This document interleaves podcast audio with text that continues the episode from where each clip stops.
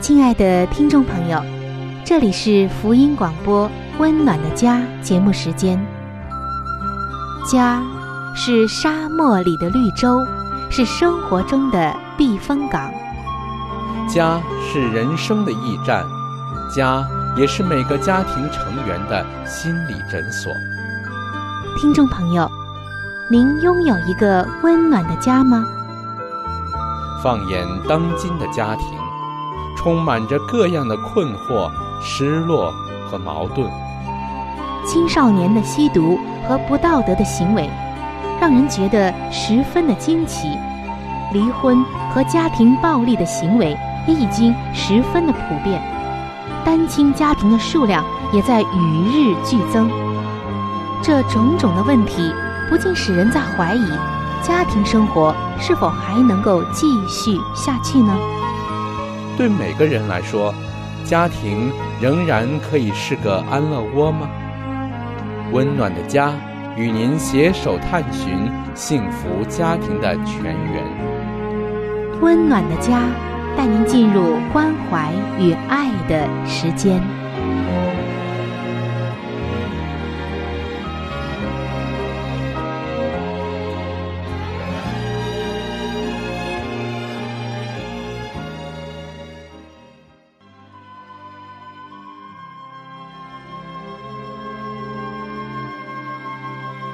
上帝眼中全然美丽的女人，是蒙福的女人，是幸福深处的女人。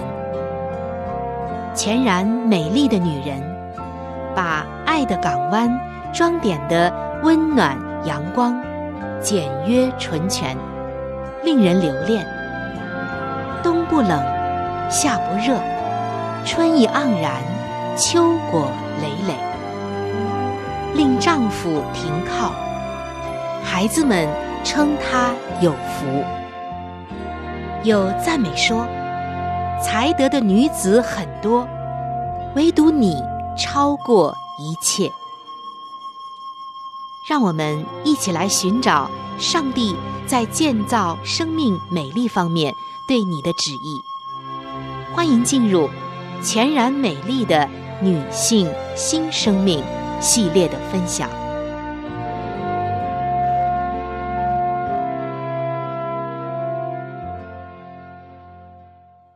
各位亲爱的听众朋友，欢迎来到全然美丽的女性新生命系列的分享当中。全然美丽的女性究竟是什么样的？她又在哪里呢？上帝在圣经的箴言书三十一章。给了我们答案，也为我们描绘出了它的样式。不是美貌，也不是外表的浮华，而是内心真正的贤德以及能干。我相信，《圣经真言书》的三十一章，是上帝送给每一位女性朋友的一份最好的礼物。在这当中，我们可以看到上帝为我们刻画的那一位。他眼中美丽的女性，上帝眼中的美丽，不是外表的华丽，因为上帝他更看重人的内心。上帝眼中的美丽是要有一些特质的。这一段时间，我们正在逐一的来分享《真言书》三十一章的第十节以后的经文。每一节经文都带着一种能力。每一节经文也都是我们做女性的人所要效学的对象。虽然现在的我们可能还没有这一位全然美丽的女性有那么好的特质，以及那么多美好的才德，但是相信上帝要透过这一段经文，让我们来学习，让我们来练习，并且来操练自己。总有一天。我们也会像她一样美丽的。从上期节目开始，我们已经进入到《箴言书》三十一章十八节的分享当中了。我们先来看这节经文。经文描绘这位美丽的女子说：“她所经营的有力，她的灯终夜不灭。”这里是在告诉我们，这一位女性，她已经尝到了成功的滋味，因为她的自信、勤劳还有智慧。上期节目我们分享了十八节的上半节，就是她觉得所经营的有利。在这节经文当中，其实是在告诉我们，这位美丽的女子，她的表现是很优越的。他在家里就能够经营他小小的企业，为家人谋福。他有着卓越的品味、优质的货物、出众的成绩，还有就是他追求卓越。那么，他的追求卓越都表现在哪里呢？他又是怎样追求卓越的呢？这就是我们今天要分享的这第十八节的下半节。这里说他的灯终夜不灭。我们看到上帝眼中这位美丽的持家的妇人，蛮有信心的实践，并且发展他的企业。他并不介意要工作到深夜时分。他喜爱他尝到的滋味，他的创作以及所赚取的金钱收益，这些都促使他更加的勤奋。当他为家人寻求益处，以及在自己工作上发挥创意的时候，他就将他理性的观察，他敏锐的思考，化为进取的行动，就是他的灯终夜。不灭。而我们刚刚所说的这位妇人所拥有的这些美丽的特质，在以前的节目中，我们都逐一的分享过。那今天啊，我们要来进一步的看一看，这里说他的灯终夜不灭，还有什么更深层的意思？说到灯，当时的灯里面是有油的，而这个灯油。我们在这里要做一点解释。在当时的以色列，有这样的一个现实的背景，就是当黄昏来临的时候，天快黑的时候，一定要有点着的灯，一切活动才可以继续的进行。因为那个时候还没有电，自然也就没有电灯了。就像我们曾经提过的，这些灯。其实就是漂亮的碟子，里面盛着橄榄油和一条灯芯。亮着的灯是在告诉人们几件有关于家庭的事。首先，亮着的灯代表工作仍然在进行当中，所以需要光。在上帝看为这位美丽妇人的家中，当然有很多的工作以及活动正在进行中。还有，款待客人也是用灯的原因所在。它的光向有需要的客旅表明，这里可以提供食宿。再有就是，一盏灯之所以会发光，是因为珍贵的油在燃烧着，因此也表示富有。最后，这个点亮的灯也象征了智慧。家中的一位智慧的妇人，在确保着灯仍然亮着，留到早上，把厨房的炉火点燃起来。所以我们要记住，是谁在半夜起来确保灯火不熄灭呢？是这位美丽的妇人。上帝眼中这位美丽的妇人的确是忙碌的，她不但。要像我们以前说的，将工作分给婢女，也就是她的仆人侍女，自己也工作到深夜。第二天又早早起来。白天他在户外的田地和葡萄园工作，还生产一些自己加工的手工艺品。回到家又夜以继日的为实现他的计划而努力。亲爱的听众朋友，亲爱的姐妹们，我们看到这位美丽的妇人，她在生意上的成功一点儿都不让我们感到惊讶，因为这位美丽的女子是不会逃避辛苦的工作的。凭着她那熟练的双手以及上帝的祝福，那工作是有益的，又是收获特别丰富的。她享受自己的工作，她以乐意的心以及双手工作，同时。也促进家庭的财政稳定，她使丈夫得意，一无所缺。她更在服装设计上发挥她的创意，而在她施展这些才能的同时，也为家庭带来了收入，为子女带来了福气。创作的乐趣，生意有成的满足感，以及勤劳和生意所带来的不断的祝福。都在推动着他继续的向前。一个家庭企业就这样诞生了。亲爱的姐妹们，在这里，我们不是要鼓励大家，也要夜以继日的工作，白天就要工作，晚上呢也要工作到深夜才是好的，并不是这样。而是我们要来效学这位上帝眼中美丽女子的精神。她的勤俭持家，她的勤奋，她的创意，以及她的自信，还有她的努力带来的这些成功，是我们要效学的。真言书三十一章的十八节，使我们能够更多的体会到，为什么他觉得所经营的有利。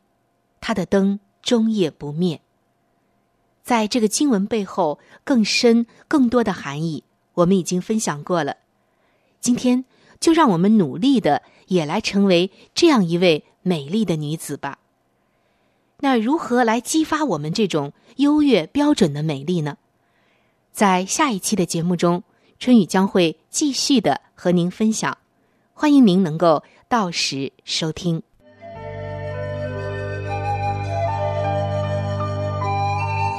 好书分享时间。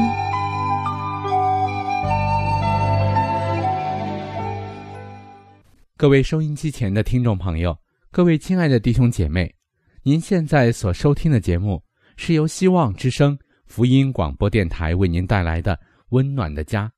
现在又到了这个节目当中的一个小环节，叫做好书分享。在每一期的节目当中呢。我们都会和您分享一本非常好的书籍，虽然每一次和您分享的时间呢只有短短的几分钟，但是我相信这本书当中的内容一定会深深的吸引着你，亲爱的听众朋友。我们每一次和您分享的这本书籍呢，都是和我们的家庭有直接密切的关系。我们将要和您分享的这本书的名字叫做《富林信徒的家庭》。亲爱的听众朋友，这本书将会告诉我们如何的来预备进入那婚姻的殿堂，同时在婚后的生活当中如何料理家务，以及在经济、教育子女等各方面。亲爱的听众朋友，如果您听完了这本书之后，您喜欢这本书，您想拥有这本书，您可以来信或者是发电邮给我们，我们可以免费的将这本书送给您的。我们具体的通讯地址会在节目当中播报给您听，请您留意。富林信徒的家庭第六十一章：家庭经济的原则。纵逆不是爱的表现。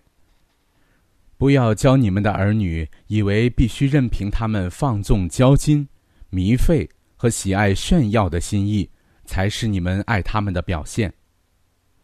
现今。不再有时间去发明新的花钱方法了。当用你们发明的才能去设法节约才行。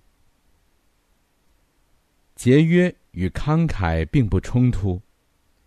近代青年的一种自然趋向，乃是忽略和轻视节俭，将之与吝啬和眼光短浅等混为一谈。其实节俭与最大量。而不吝啬的见解及情绪都是相合的。若不厉行节俭，断无真正的慷慨可言。切莫以为讲求简约、注意细节的最佳方法是不值得一学的。另一个极端，不智的节俭，当身体被忽略、受虐待，以致不堪为主服务时，上帝并不能得到荣耀。供给身体以可口而增进体力的食物，乃是每位家长的首要任务之一。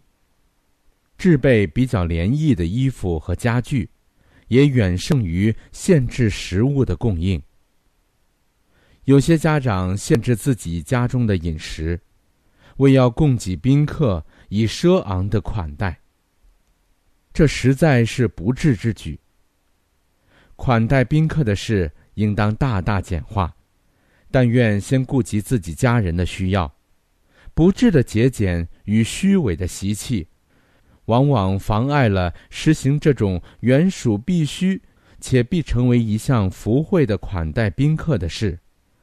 平日为自己家人所供备的食物，应当足够款待偶尔来临的客人，而无需再劳主妇另行安排。我们所行的节俭，绝不可造成供应非薄食物的趋势。学生应该享用丰富而有益的食物，但愿一切负责烹饪的人，经常食得零碎。务求一无耗损。节俭的意义绝不是吝啬，乃是聪明的支配钱财，因为有伟大的工作亟待完成。购置减轻妻子操劳的设备，以弟兄一家都遵循最严格的简洁原则而生活，以弟兄依从良心的决定，不为他大家庭的便利。而建盖一间木柴储藏室和厨房，因为他觉得在推进上帝圣功虚款恐阴之时，为求个人的便利而花费钱财是不合意的。我尽力试图使他明白，为自己儿女的健康和道德福利的缘故，他必须设法使家庭愉快，并购置一切减轻他妻子操劳的设备。妻子个人的零用钱，你们当彼此帮助。你们不要以为紧紧的把持钱囊，拒绝分一点钱给妻子，乃是一种美德。你应该每周分一点固定的钱给你的妻子，让她随意使用。你没有给她机会运用自己的机智和见解，因为你当有正确的认清妻子应有的地位。你的妻子本有良好而均衡的心智，你当将你所收入的钱款分一部分给你的妻子，这些钱乃是属于他，随他的心意而使用。那原来是他自己赚得的钱，就更当让他照着自己认为对的方式去使用。他若有固定数额的钱留归己用。而不必常受批评，这就使他心中的挂虑大大的减轻了。力求舒适与健康，丙弟兄不善于理财，贤明的判断力在他心中所发生的影响，还不如他儿女所求的呼声那样有力。他也没有仔细估量他手头所有金钱的价值，而慎重的使用。购买最需要的物品，就是维持安舒与健康所必需的物品。全家的人在这方面都有改良的必要。为增进家庭的便利和安舒，还缺少许多东西。在处理家务上，不重视规律和条理，就必招致败坏，并造成极大的损害。我们无法借着穿粗布衣。或剥夺一切维持家庭的安舒、美观或便利的事物，而使内心更纯正或更圣洁。上帝并没有要求他的子民自动放弃维持健康与舒适的必需品，但是他也绝不赞许放纵、浪费或炫耀之举。好了，亲爱的听众朋友，亲爱的弟兄姐妹，好书分享这个环节呢，我们今天就和您暂时的分享到这里。那如果您对这本书籍非常的感兴趣，希望得到这本书籍的话呢，请您来信告诉我们，我们会免费的将这本书送到您的手中的。来信请寄香港九龙中央邮政局信箱七一零三零号。你写春雨收就可以了。如果你给我们发电子邮件也是可以的，这样更快捷一些。我们的电邮地址是 c h u n y u 小老鼠 v o h c 点 c n。好了，亲爱的听众朋友，我们期待着您的来信。下面呢，我们将时间继续交给春雨姐妹。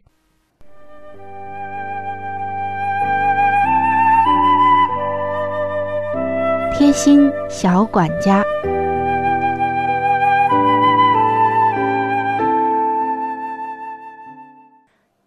各位亲爱的听众朋友，又到了贴心小管家的时间了。主持人春雨正在这里恭候着您的光临。今天我们要来分享一下如何让绿豆远离小飞虫。听众朋友，说到这里啊。我想起了一件事情，那就是记得有一次我买过绿豆，好长时间没有食用。当我再一次打开的时候，发现这绿豆被小虫子蛀空了，只剩下一个空壳。当时啊，就觉得好可惜，又自己责备自己，为什么不早一点把这些绿豆吃掉呢？如今变成这个样子。也不知道是该吃还是不该吃。保险起见，还是扔掉算了，真是可惜。听众朋友，您有没有遇到过这样的情况呢？绿豆如果保存不当，就会生出很多的小飞虫，尤其是天气热的时候，而被虫蛀过的那些绿豆，就成了一个个的小空壳。不能够再食用了，所以你可不要等到绿豆中的小飞虫生出来之后再采取措施，而是要用我们下面介绍的方法，避免绿豆生虫。在绿豆刚刚买回来的时候，就把它放到开水中浸泡十分钟，然后捞出来，放在通风的地方晒干。最后，把已经晒干的绿豆全部都装入到干燥的空罐头瓶中，再把瓶盖盖紧。这样保存的绿豆一两年都不会生虫子。还有另外一种方法，就是把新买来的绿豆以两斤为单位，分别装入到塑料袋中，再把干辣椒剪碎，同样。装入到袋子里面，然后再把塑料袋密封，放到干燥通风的地方。这种方法也能够起到防潮、防霉、防虫的作用，可以使绿豆保持一年都不会坏。另外，还要跟大家介绍一个方法，就是将两三瓣大蒜放入到装有蚕豆或者是红豆的容器里。或者是口袋中，也可以使这两种豆子两到三年都不会被虫蛀。怎么样，听众朋友？以上的方法您满意吗？我觉得又简单又管用，让我们一起来试试吧。相信这个结果一定会让你露出笑容的。今天的贴心小管家就和您分享到这儿了。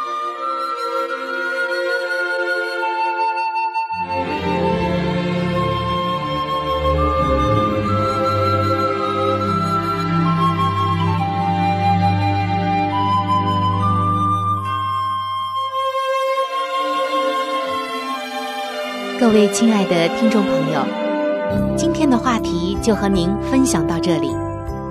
如果您对于家庭，或者是有关于家庭的话题，有什么样的问题、想法与建议，或者是美好的经验与见证？春雨在这里可是非常非常的欢迎您能够写信给我。如果您在家庭方面，或者是婚姻方面、情感方面遇到一些问题，遇到一些难处。那我们也是非常的希望能够成为您最最知心的朋友。你可以来信告诉我你心中的问题、困惑与烦恼，我们会尽我们最大的能力帮助到您。另外，在我们这里也为您预备了一些与家庭、婚姻有关的资料，是可以免费的赠送给您的。如果您有需要，那么欢迎您和我联系。来信请寄：香港九龙中央邮政局信箱七一零三零号。来信请寄：香港九龙中央邮政局信箱七一零三零号。您写“春雨收”就可以了，春。是春天的春，雨是雨水的雨。如果您是用电子邮件的话，请记我的电子邮箱。我的电子邮箱是 c h u n y u，就是春雨的汉语拼音。接下来是小老鼠 v o。